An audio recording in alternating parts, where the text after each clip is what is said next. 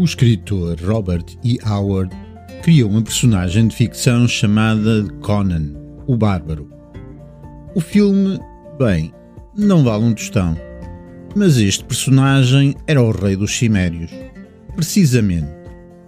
Ou mais ou menos, não sejam chatos. Onde é que eu ia? Ah, já sei. Epá, ele era enorme, só músculos. E aquelas espadas, que espetáculo. Eu contra os meus amigos, eu o bárbaro, o Conan, claro. Mas a minha espada era mais modesta. Era um pequeno pau que teimava em partir nas alturas mais importantes. Mas isso não interessa nada. E o livro? Para quem quer saber mais sobre um povo e a nação ucraniana, não precisa de procurar mais. Está aqui tudo. Temos hunos, tribos nómadas de origem iraniana, eslavos e outros povos errantes.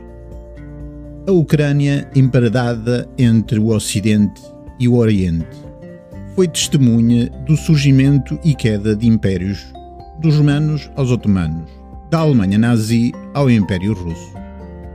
Esta é uma nação que sofreu e sofre por se querer afirmar como um povo livre, autónomo e soberano.